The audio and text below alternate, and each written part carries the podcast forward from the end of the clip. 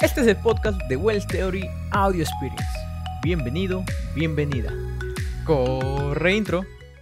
Hola, ¿qué tal? ¿Cómo estás? Bienvenido, bienvenida a este nuevo episodio, el episodio número 6 de Wells Theory Audio Experience. Y el día de hoy no estoy solo, sino me encuentro con Estefanía Arias, que es ingeniera de sistemas, que está haciendo un máster en inteligencia artificial y que también es cofundadora de Elia, que nos va a contar de qué trata Elia. Pero ¿qué tal? ¿Cómo estás? Bienvenida, Yari, Estefanía. Eh, ¿Verdad? Un gusto que estés aquí y gracias por aceptar la invitación.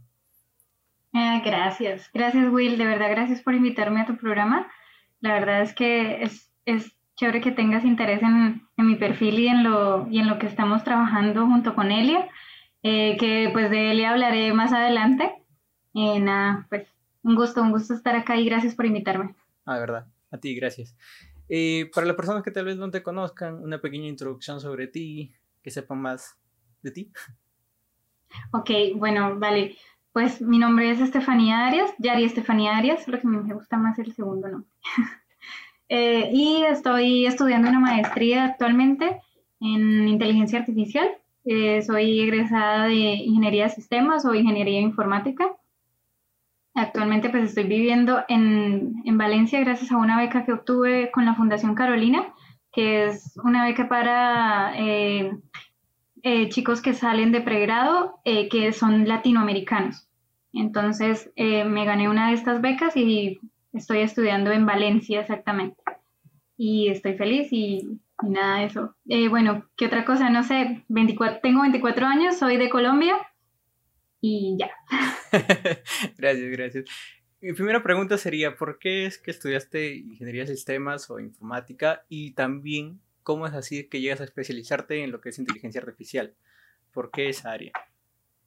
Ok, vale, pues en ingeniería en, en informática el interés fue, la verdad es que me gustaba mucho la tecnología, siempre, desde niña. Entonces, siempre tuve este interés y, y dije, pues es lo que se está moviendo actualmente. Si te das cuenta, eh, uno de los trabajos que menos sufrió a causa de la pandemia fue pues este, este, este ámbito de informática, de programadores, pues ya que podemos trabajar desde cualquier parte del mundo, en cualquier lugar, pues con buena conexión a internet, pero se puede, se puede trabajar eh, y el trabajo no paró. Entonces, la verdad es que eh, ahora actualmente estoy súper feliz de haber estudiado esto Incluso si alguien me pregunta o me pide un consejo de qué estudiar, le diría que estudie ingeniería en informática. Eh, bueno, me llama mucho la atención la tecnología, por ello pues eh, me inscribí a una de las becas que da el gobierno para estudiar eh, informática, porque ahorita, ahora mismo en Colombia se está impulsando que la gente estudie eh, programación. Entonces, bueno, la, cosa fue que salió un programa para estudiar ingeniería en informática y yo apliqué, quedé seleccionada y estudié mi pregrado en Colombia. ¿sí? Luego de esto, eh, ocho meses después de haberme graduado, tuve la oportunidad de participar en un, esto fue una convocatoria que fue becas para estudiar eh, maestría y también pues ingresé por ese lado. El interés de inteligencia artificial, upa, pues resulta que tenía que hacer mi, mi proyecto de tesis y, y, dije como quiero, quiero reventar esto y que de verdad sea muy bueno el proyecto. Entonces lo que hice fue que eh, dije como, bueno, ¿qué es lo que está ahorita en tendencia? En ese instante yo no tenía ni idea de inteligencia artificial, ¿sí? Entonces eh, empezó a llamarme mucho la atención y veía muchos artículos y empecé a leer bastante sobre esto y, la verdad es que me pareció muy interesante. Dije, por aquí es el camino. Y no son muchos los que están incursionando en inteligencia artificial. Me pareció súper irme por ese lado y dije, me gusta la medicina. Entonces apliqué esto a la medicina. Esa fue mi primera vez eh, tocando temas de inteligencia artificial como tal. Oh, mira, qué interesante. No sabía, eh, o sea, estudiaste informática, pero también te gusta la medicina. Sí, también tenía un poco de interés. O sea, ¿lo quieres aplicar inteligencia artificial con medicina en un futuro? Sí, ese es como el plan, como, eh, pues la verdad es que me gustaría emprender y que sea aplicado a la medicina. Ah, este ámbito tiene muchísimas aplicaciones de inteligencia artificial a la medicina y un montón de cosas que se pueden hacer. No, qué, bonito, qué bonito. Eh, y vamos ahí, justo que hablamos de inteligencia artificial. Si me podrías explicar eh, qué es justamente inteligencia artificial y cuál es la importancia que está tomando, ¿no? Ok, bueno, inteligencia artificial es lo que hace posible que las máquinas puedan aprender, ¿sí? Es lo que hace que de cierta forma se parezca al proceso que hacemos nosotros como seres humanos para aprender algo, ¿sí? Como un niño tú le dices, bueno, por ejemplo, si a un niño tú le muestras eh, todos los días, le estás enseñando los colores y todos los días le muestras un color y le vas explicando. Entonces al final del, día él, tú le preguntas y él va a saber qué color es porque ya lo vio secuencialmente. Esto quiere, eh, así funcionan este tipo de algoritmos, como que tú le enseñas, es como si fuese un niño, tú le enseñas algo y él te da un buen, te da un resultado. Entonces, pues la importancia aquí de inteligencia artificial es la aplicación que se le puede dar, tanto en medicina, en marketing, en finanzas, en... Hay muchísimas aplicaciones ahora, ahora mismo, incluso para la, el medio ambiente. Eh, la verdad es que hasta incluso traductores, audios, eh, extracción de texto en, en documentos, por ejemplo, en ahora algo que me llamó mucho la atención hace poco fue en mi clase de de procesamiento de texto, había mm, un trabajo en el que teníamos que extraer el texto de, unas, de unos documentos que estaban encallados en un, en un barco que estaba hundido. Como que los sacaron de ahí y, los y necesitaban saber qué era lo que decían esos documentos. Entonces, ese tipo de cosas que para uno como ser humano es bastante complejo identificar, incluso y, y procesar bastante texto, o sea, es que era demasiado, pues esto es esto es una herramienta muy buena para, para poder solventar o eh, solucionar este tipo de problemas. qué, curioso eso del, barco. Debe ser una para programar, saber, wow, me parece locura, pero sí, interesante. ¿Y cuál es la diferencia? Dime, cuéntame, perdón, cuéntame, cuéntame. No, no, qué pena. E incluso en videojuegos también se está usando muchísimo, ¿no? Entonces, ah, sí. es que hay de todo.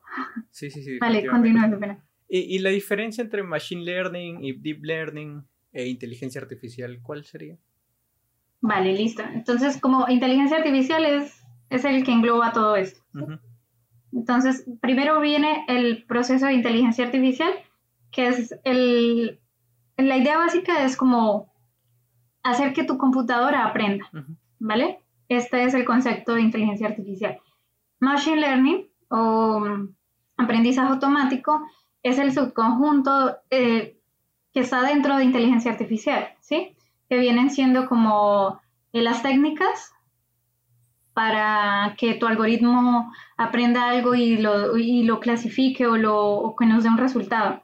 Pero en, para Machine Learning tú necesitas eh, clasificar los datos o etiquetarlos.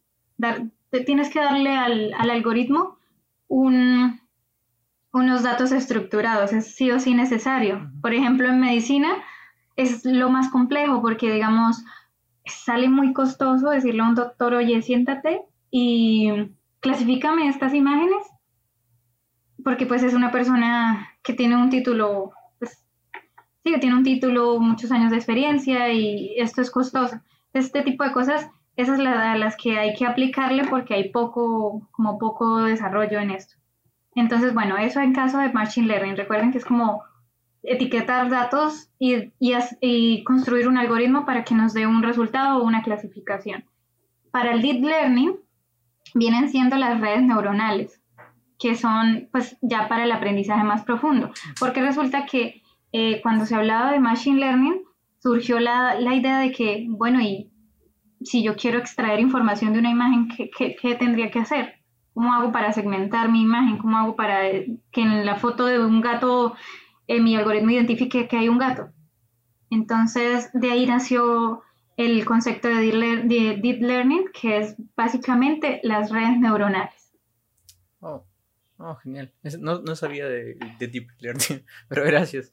Eh, no el, y el desarrollo de la inteligencia artificial que viene justo, eh, bueno, yo te cuento, estoy haciendo una sección de noticias de tecnología y todo lo demás, y entonces en una de esas investigué o vi la noticia del GPT-3. sí que ha salido, como la inteligencia artificial de OpenAI y todo lo demás. Eh, ¿Qué tan desarrollado estamos con inteligencia artificial? ¿Y realmente este GPT-3 es un boom, un éxito? ¿O cómo lo ves? No? Es un boom. pero, pero espera, es que quiero como enfocar un poco para que hagan, o sea, como que dimensionen el tipo de algoritmo que tenemos ahorita. Eh, bueno, la cosa es que, o sea, inteligencia artificial, en el concepto como nace como en 1956 y luego de ahí pues se hacen unos desarrollos y no sé qué, o sea, al principio era como, queremos que mm, jugar ajedrez o damas y que un algoritmo, y poder jugar y, competir con un algoritmo. Bueno, de ahí nace todo esto, ¿sí? Ya luego eh, empiezan como en los 80 fue que apareció Machine Learning. Luego viene un tiempo de congel, o sea, que se congeló como tal todos este, estos desarrollos, que fue, ahora se me olvida la fecha, 1900, entre 1966 y 1900, un año antes de que nací, un año después, perdón, 1997 se congeló, todo, no hubo nada. Si ustedes ven en internet y revisan como la historia de inteligencia artificial, ese fue como el, se congeló todo la, la, pues el, la investigación. ¿Por qué se congeló? Porque no habían herramientas para procesar grandes cantidades de texto. En ese entonces, pues todavía no habían buenos desarrollos en, en GPU o en, en esto, tarjetas gráficas. Todas estas tarjetas gráficas y todo esto que ahora hay un montón porque pues ahora está el boom de, las, de los videojuegos, eh, eso es, eso es ayudado a impulsar más a inteligencia artificial, ¿sí? a que tú puedas procesar muchísimos datos. Entonces, bueno, de ahí a que Google saca un algoritmo que se llama BERT, que es el que usan para su buscador. Es bastante bueno. Entonces resulta que, pues, OpenAI es una compañía que es su dueño, bueno, su cofundador, su fundador es Elon Musk y, él intenta hacerle como, como mejoras y, bueno, competencia ahí de, de arreglar o, bueno, mejorar ese, ese algoritmo de búsqueda. Y desarrollan GPT-3. GPT, bueno, primero fue GPT-1, 2 y ahora, ahora van con el 3. En principio, eh, se, se, que se, se entrenó con toda la información que hay en Internet. Actualmente, la última versión que sacaron fue eh, que se entrenó con Wikipedia, con artículos de Internet, con creo que también con noticias, un montón de información tiene ese GPT-3. Hasta el 2019, eso es otra cosa. Del 2019 hacia adelante no hay nada. O sea, si le preguntas por el COVID y esas cosas, pues no, no vas a ver. Entonces, sí, hasta el 2019 fue como que hasta ahí se, se entrenó el algoritmo. Eh, este algoritmo, la verdad es que he visto varios videos de varios eh, youtubers por ahí que hacen como pruebas con, con el API, porque desplegaron fue un API y la tienen en la plataforma. Tú puedes entrar a OpenAI y la puedes usar, pero tienes que indicarles para qué va a ser el uso. No lo puedes usar porque sí o... Es que tiene como dos cositas ahí, como todo es muy bueno, pero tiene dos cosas muy malas que se puede, que puede resultar del mal uso de, de este API. Una es que de ahí podamos sacar noticias falsas, ¿sí? Porque como fueron entrenados con, con noticias y con todo lo que hay en Internet, entonces pues es, tiene ese problemita que entonces, por eso la, la, el API no lo, pues no es para todo el mundo, es dependiendo. Tú puedes escribir, oye, lo voy a usar para una investigación. O, por ejemplo, este youtuber eh, fue porque lo iba a mostrar a, más personas. Entonces, no sé realmente cómo hizo, pero obtuvo que le, pues, logró que le prestaran el, el, API. Em, y la otra es el phishing. Creo que se llama así o se pronuncia así. Que es como que te envían un correo. Ah, ok. Y tú que, esos correos falsos, phishing, creo que es, sí, que te, como que, por ejemplo, Microsoft te dice, oye, tu cuenta está, tienes que renovarla o algo así. Y resulta que no es real, no es de Microsoft, sino te roban tus credenciales y tus datos personales. y esto ocurre mucho y más ahora en pandemia creo que hubo un alto porcentaje de, de robos y de cosas de, por internet, entonces pues intentan como que, que no vayan a pasar este tipo de cosas gracias a la herramienta que se desarrolló, ¿sí? Bueno, pero bueno, ahí he hablado como de las cosas malas. Cosas buenas, tiene un montón porque mira, puedes decirle, oye, hazme una página web con tales botones y él te la hace. Sí, pues no así súper, no pro, pero te hace como solamente el HTML, sí, la vista. Es básica, básica, básica, sí. O cosas como eh, le das un problema y le dices que lo desarrolle en Python. Te puede hacer esto. Solo funciona en, en inglés, ¿no? Por ahora creo que solo en inglés. Eh, también esto, esto es como un autocompletado. Tú les, les le haces una conversación, él te autocompleta el resto de cosas. Por ejemplo, le puedes hablar de, no sé, la Segunda Guerra Mundial y él te va a dar un montón de información y te va a completar. Tú puedes darle una frase y él la completa el resto de lo que haga falta. Incluso le puedes decir que le puedes poner un personaje, le puedes decir como tú eres tal, tú ahora vas a ser tal personaje y él te contesta como si fuese ese personaje porque tiene tanta información de, internet que la toma para esto. Entonces, la verdad es que no sé cuál es el alcance total, pero es lo que he visto en los videos de, que he visto en videos en internet esto. Nunca lo he usado, me encantaría, sería genial probar qué tal. Es que hay preguntas muy interesantes y y curiosas y chistosas también, porque se han puesto a jugar como con el algoritmo, con el lápiz, perdón. Sí, sí, sí, y, y, es más, mientras estás, este, ¿cómo se llama esto?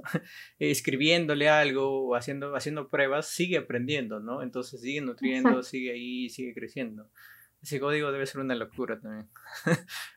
no me quiero meter pues, ahí. Es que, es que incluso fue entrenada con 64, no, 48 GPUs y cada una 16 gigabytes. Entonces es brutal, es brutal toda la información que tiene. Eh, tiene de todo, de todo, de todo. Entonces, eh, no sé, hasta para... es una buena competencia de Google, la verdad. Sí. Porque su algoritmo BERT es un buscador y esto quizá también, ¿no? O sea... Claro, y no solo buscador, porque si tienes una página web, o sea, al menos con HTML, imagínate lo que podría ser. Imagínate, sí.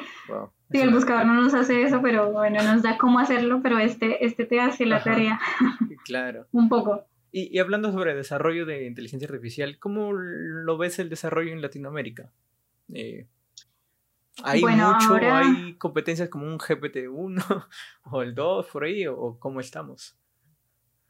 Bueno, en ese caso, em, yo creo que pues solo sé de mi país por ahora, porque no he investigado más, pero sé que hay unos chicos en Medellín que son pues como los fundadores y desarrolladores de un robot que se llama KiwiBot. No sé si lo han escuchado, que es, eh, hace deliveries. Es, es un una cajita con rueditas y es un robot súper lindo, súper chiquito, es lindo. Y lo que hace es que funciona como delivery. Él te lleva el pedido y tiene machine learning pues para ir andando desde la desde el bueno el local hasta la hasta el usuario, ¿sí? O sea, como y lo otro es que tiene identifica eh, las personas que están al lado, la calle, eh, los autos, todo esto. Y fue probado creo que lo, lo llevaron a Silicon Valley. Sí, lo llevaron a Silicon Valley y lo probaron allá un buen tiempo en una universidad. Eh, incluso en la escuela eh, tenemos, tuvimos, un, tuvimos dos, dos, veces, hemos tenido dos clases con, con uno de los desarrolladores de, de, esta, de este, este robot.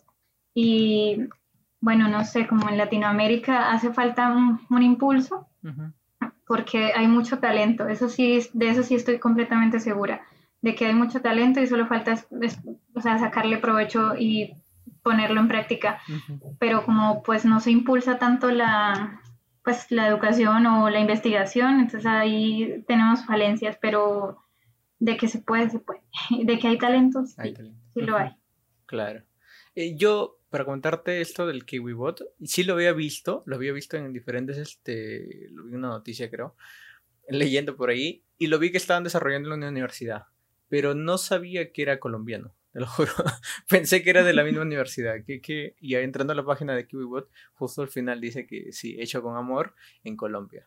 Qué bonito, no, no sabía. Qué, bonito, qué chévere. E incluso Rappi, incluso Rappi también es de es colombiano. ¿Ah, Es de Cali. Ah, sí, Rappi es de Cali. Plaxi también, ¿no? Plaxi, un montón de Colombia. Colombia Plaxi, sí. qué genial, qué bonito.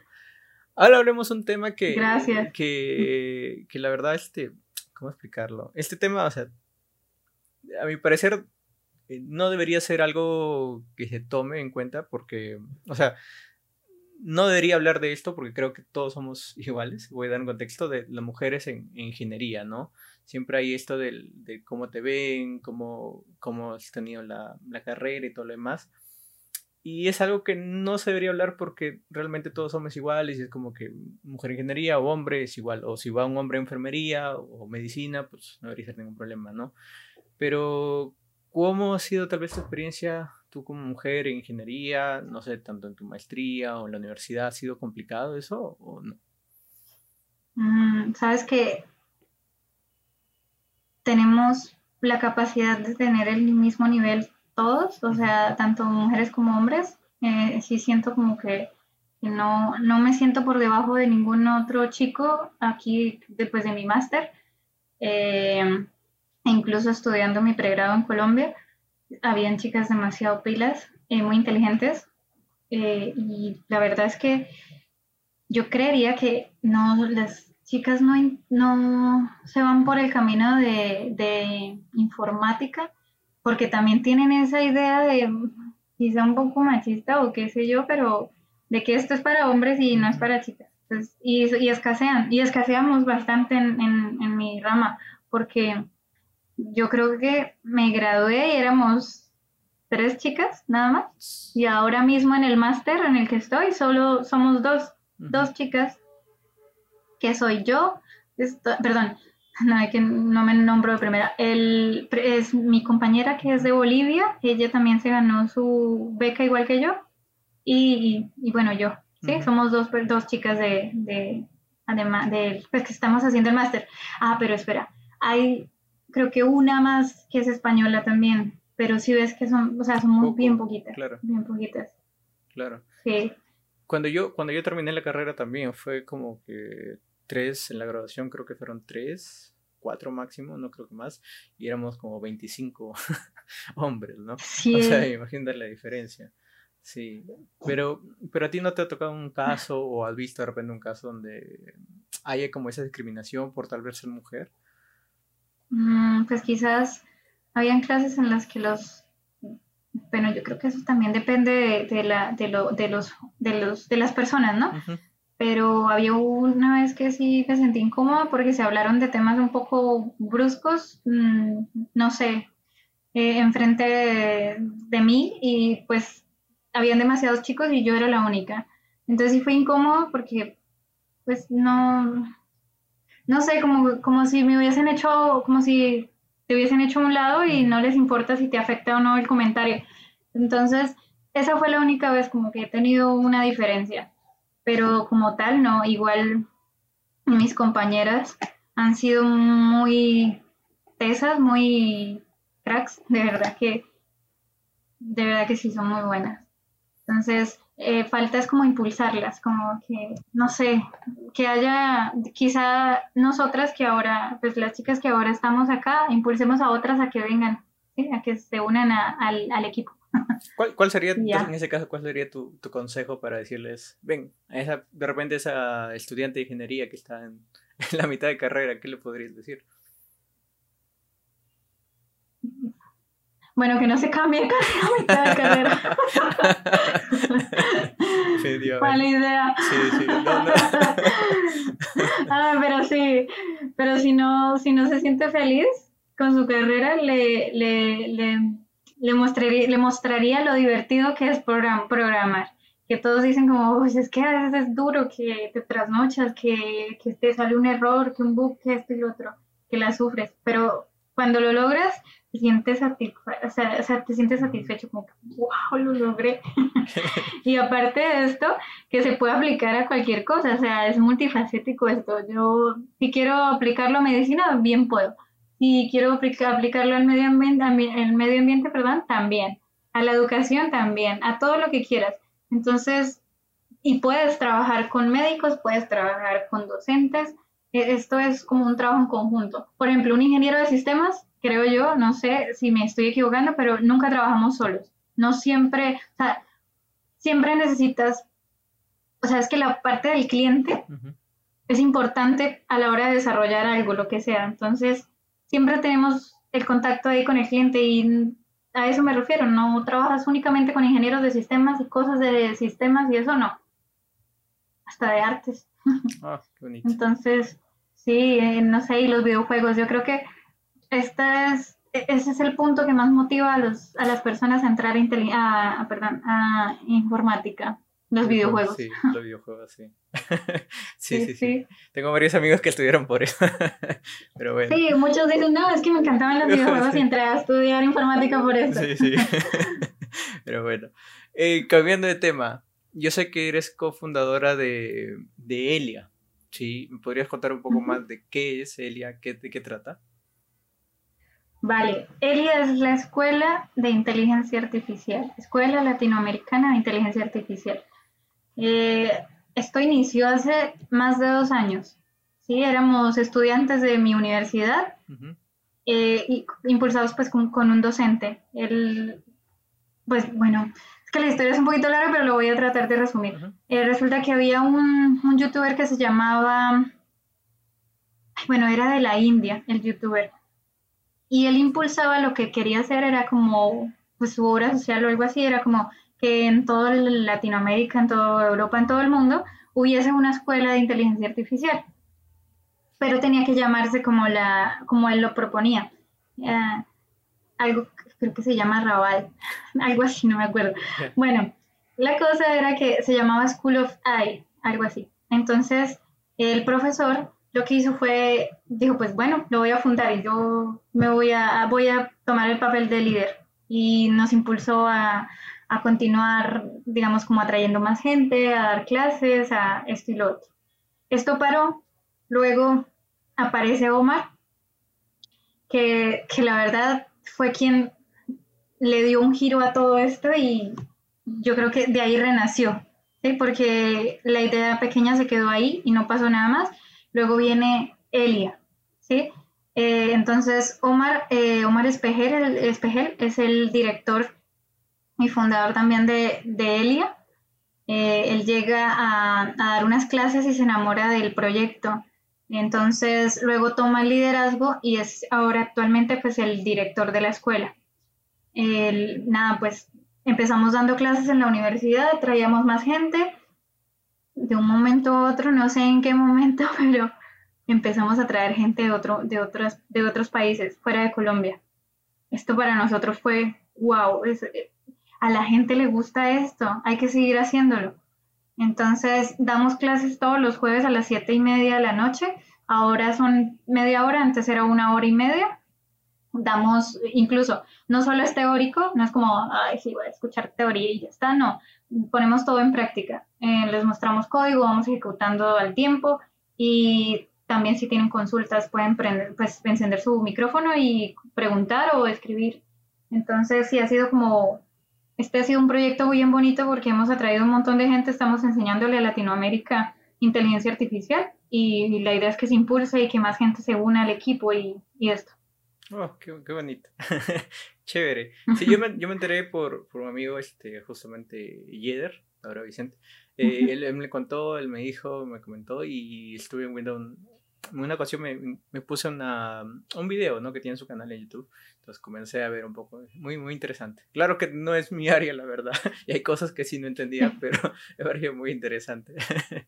y, Mira, otra cosa interesante, otra cosa interesante es que hay médicos, hay abogados, hay de todas las carreras y uno se pregunta en qué momento les llamó la atención inteligencia artificial. Y ahí están aprendiendo y no importa si no sabes porque igual Omar se encarga como de enseñarte paso a paso e incluso dimos clases de Python porque pues es bastante importante. Pero sí, como tal, hay gente de todo, de todas las carreras y esto es bien chévere. Entonces, ¿cuál es el objetivo de, de, de Elia? Llevar De Elia. Cuéntame, cuéntame mejor. El objetivo es llevar inteligencia artificial a Latinoamérica, potenciarlo en Latinoamérica. Potenciarlo. Ese es nuestro objetivo. muy necesario, la verdad. muy necesario. Sí. ¿Y, qué proyectos están desarrollando ahorita clases? ¿Verdad? Todos los jueves me dijiste, ¿no? ¿Hay algún proyecto en mente o qué, qué actividades van a hacer? ¿Podrías contar? Bueno, eh, la idea es eh, sacar unos cursos eh, ya más avanzados, uno desde cero hasta llegar avanzado y que sean claros. Y porque es que la información que encontramos en Internet toda está en inglés, ¿sí? La mayoría está en inglés. Entonces la idea es darla lo mejor claro, o sea, lo mejor posible, claro y que tengas material y que sea desde el principio. ¿Qué otra cosa? Lo, bueno, también estamos haciendo los días, bueno, estábamos haciendo los días martes un club de lectura. Entonces la idea es como impulsarlo de nuevo y volver a hacer esto. ¿Qué, qué son los clubes de lectura? Hablar sobre temas que están eh, nuevos, sí, como muy nuevos o, que están sonando mucho. Em, ese es el proyecto y tenemos ahorita una página web eh, donde eh, puedes encontrar algunos cursos, pero la idea es como más adelante porque por ahora es un poco complicado eh, el que tengamos, eh, que sean tan poquitas personas en el grupo del staff de Elia. Entonces necesitamos más gente que se une y que quizás domine el tema mm. para que nos, nos dé unos, como que nos dé más fuerza para montar más videos y montar más clases y esto. Pero las clases gratuitas no se van a dejar de dar. La idea es hacer unas que sean más, más a profundidad, pero ya pues cobrar por estas clases. Eh, igualmente seguimos con clases gratuitas. ¿Qué se está viendo ahora en Elia? La última clase fue JAX, que creo que va a empezar a reemplazar a Python. Entonces estamos ahí hablando sobre ese nuevo, eh, no sé, lenguaje, eh, framework creo que es, de Python también. Entonces, súper, súper. Oh. eso y ya, eso. ¿Dónde podemos encontrar a Elia? ¿En qué redes sociales está? Tenemos Instagram y salimos como Elia Latán. Elia.latán. Elia.latán. Eh, también Elia.latán. Tenemos también una página web. Eh, bueno, esta sí es Elia mm, Latinoamérica. También un segundo y se los doy. eliaschool.teamfic eh, .com. El problema es escribirlo. Sí, igual, igual voy a dejar, igual voy a dejar en la descripción los, los enlaces ahí para que lo puedan ver y todo lo demás. ah, perfecto, listo. También tenemos un LinkedIn. Este también es Elia, Elia Latam, que es igual. Eh, ¿Y qué otra cosa tenemos? Tenemos LinkedIn, Instagram, elia.latam. YouTube. Tenemos, ah, tenemos también YouTube, sí. Elia Latam, también se llama así. Eh, y el de Telegram, pero no sé cómo nombrarlo acá o cómo decirlo o escribirlo, porque pues tocaría, no sé, les voy a pasar el enlace, les voy a pasar el enlace web para que lo pongan en, el, en, la descripción. Sí, yo lo sí, ahí, ese es el grupo más activo. Telegram, ah, viene, tenemos el disco. Eh, ahí lo que hacemos es que si te surge una, una duda o una idea o lo que sea, por ahí estamos siempre compartiendo y ayudándonos entre todos nos pasamos información y ofertas laborales también pasamos por ahí. Ah, qué bueno, qué bonito. Genial. Entonces, en la descripción voy a dejar todos los, los enlaces, Discord, Telegram, YouTube, Instagram, todo voy a dejar. No, no te preocupes por eso, sí voy a dejarlo ahí para que lo sigan y puedan ver. Ah, sí. Eh, ¿Qué proyectos vienen para ti, para tu carrera profesional? ¿Qué es lo que, los próximos proyectos que vienen? Bueno, el más próximo es graduarme de la maestría. Que ¿Cuánto tiempo te falta? Por ahí me falta cuatro meses. ¿Cuatro meses? Ya nada. Wow. Sí, ya cuatro meses. Ya. ¿Has hecho dos años dura o un año? Un año, un año, completo. Bueno, pero ya. Un año, sí. Ya me falta súper poquito. Y pues nada, volver a Colombia, impulsar más a Elia y poder pues ya como tal posicionarnos y que se empiece a hablar de Elia en Latinoamérica, porque por ahora todavía no es tan conocida, que aunque tengamos 500 personas, igual no, no son tantas como queremos. Queremos tener más personas en el grupo y en, el, en la comunidad. Entonces, impulsar más este proyecto. Y la verdad es que quisiera eh, aplicar todo lo que he aprendido y enseñándole a las personas que están acá, que hacen parte de, la comunidad.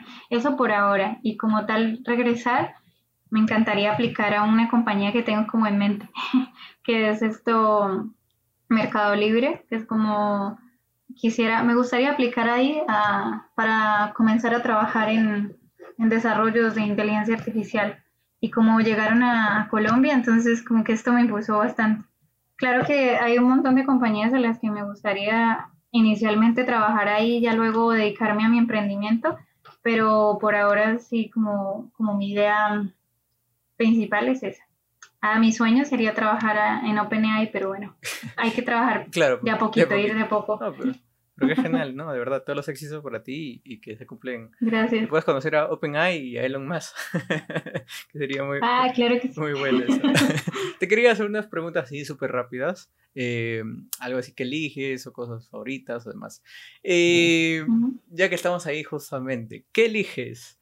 ¿Desarrollar el próximo GPT-4 o saber todo sobre inteligencia artificial?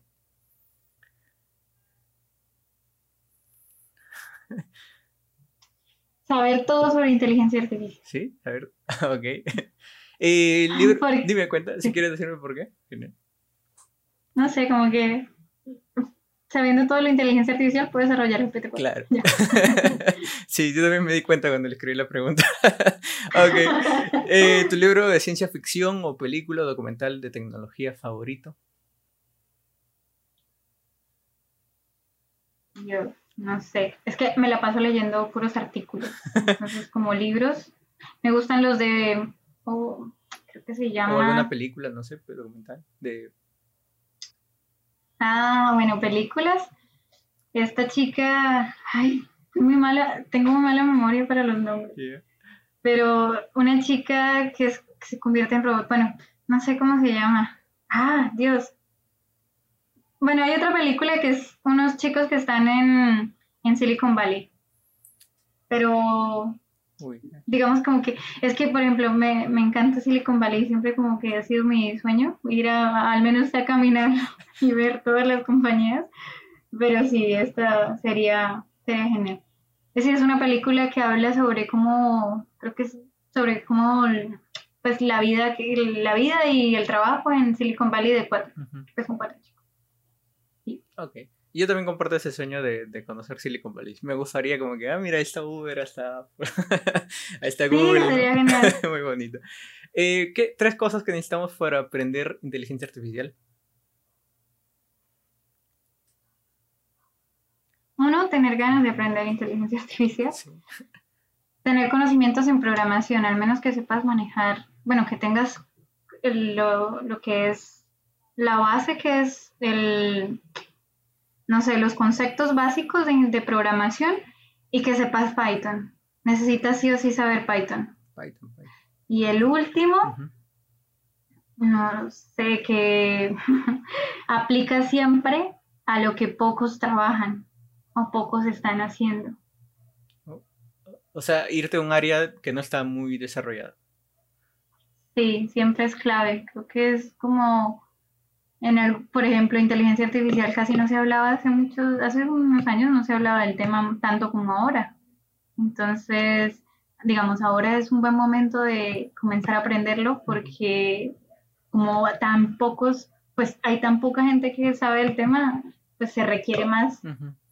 ¿Es, ¿Es necesario aprender matemáticas para inteligencia artificial? Los algoritmos ahora hacen todo por uno. pero... No todo. no todo, ¿no? Pero, pero por debajo muchas cosas, muchas librerías hacen operaciones matriciales y matemáticas por una, ¿sí? Pero sí, sí es importante. Al menos saber manejar tensores, matrices, multiplicación de matrices, todas estas cosas, yo creo que sí, sí, sí es importante. Incluso en el máster yo estoy aprendiendo todo lo que está debajo de todos estos algoritmos, toda la matemática por debajo de eso. Sí, no. un poco, un poco. Ah, y de un poco de estadística. Muy importante la estadística. Sí. sí. ¿Qué, tan, ¿Qué tan importante es? Bastante para manejar datos. Sí. Necesitas saber estadística, porque si vas a manejar datos, ¿cómo vas a el procesamiento? Eh, digamos, qué es lo que más, esto va a ser tonto, pero qué es lo que más se repite en nuestros datos. Necesitas, cuando los estás examinando, tú le haces un preprocesamiento a los datos antes de poner a entrenar el algoritmo. Si no, si no va a fallar y va a darte errores. Necesitas hacer un preprocesado. Mm. ¿Cuántos datos se están repitiendo? ¿Qué es lo que más se está viendo? ¿Qué es, es así como tal las gráficas? Incluso ahora, ay, yo no sabía, pero hay un área que se basa solamente en graficar modelos. O sea, como que ahora las compañías buscan gente que sepa hacer las gráficas de los modelos de inteligencia artificial y que te las explique bien. Y quien, quien sabe más de esto es, por ejemplo, un economista o un estadista. Wow. Y, la estadística se veía una carrera como que ah, lejos, ¿no? Sí, no. Por ejemplo, yo no soy tan buena en estadística y en este momento, en estos meses me he planteado estudiar, al menos yo sola, como tal, estadística. Sí, Wow. a mí no me gusta mucho la estadística, pero ya sabemos si queremos entrar en inteligencia artificial, es necesario. pero bueno, detallitos, detallitos. ¿Y cómo, dónde te encontramos? ¿En qué redes sociales estás? ¿Dónde te pueden seguir las personas? Bueno, Yari Arias en todo. Literal, en todo. De verdad, Yari Arias. LinkedIn, Yari Arias. Eh, creo que Facebook, Yari Raya Arias, de guion, guion medio Arias. Eh, pero bueno, en Facebook publico algunas cosas de inteligencia artificial. el Instagram, también Yari Arias. Ok, ok. Entonces, igual todo. Sí, sí, creo que ya no tengo nada más. O sea, sí que publiqué cosas de inteligencia artificial. Ah, mi Twitter también, ah, Yari Arias, creo que 05. listo, listo. Sí, yo igual les dejo la información con Will. Sí, sí, sí, yo igual voy a colocar, hacer investigación y ahí les coloco en la descripción toda, toda la información.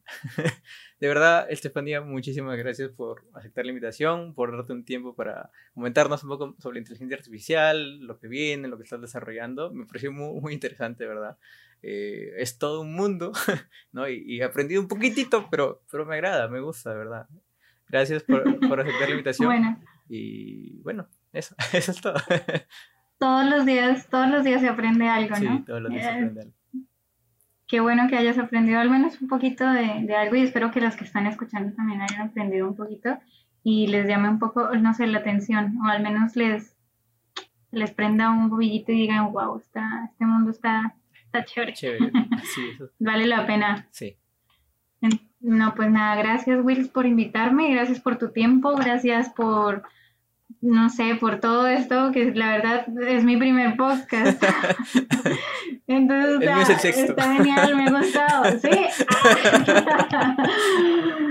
Pero, Competencia, soy competitiva. pero qué bueno que te ha gustado. Qué bueno, qué bueno, ¿verdad? Sí, está chévere, está chévere.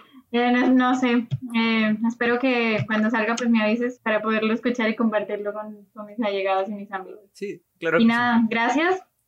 Gracias a todos y no olviden pues que Wills va a dejar unos datos que son de la escuela para que se unan a la comunidad. Sí. Y nada, cualquier cosa que necesiten eh, me pueden escribir de, quizá también a mi correo, yari stfa, stefa, Estefa, pero sin la E al principio, uh yariestefa.gmail.com. Cualquier cosa que necesiten, ahí estaré. Ah, genial, muchísimas gracias. Ya saben, eh, Escuela eh, Elia, ahí lo pueden encontrar. Ahí van a encontrar mucha información sobre la inteligencia artificial y en Discord y hay clases gratuitas, así que eso está muy, muy genial. De verdad, muchísimas gracias. No se olviden suscribirse, darle like y compartirlo con sus amigos. Chao, chao. Chao, chao. Muchas gracias por escuchar este episodio. Nos vemos la próxima semana. Suscríbete.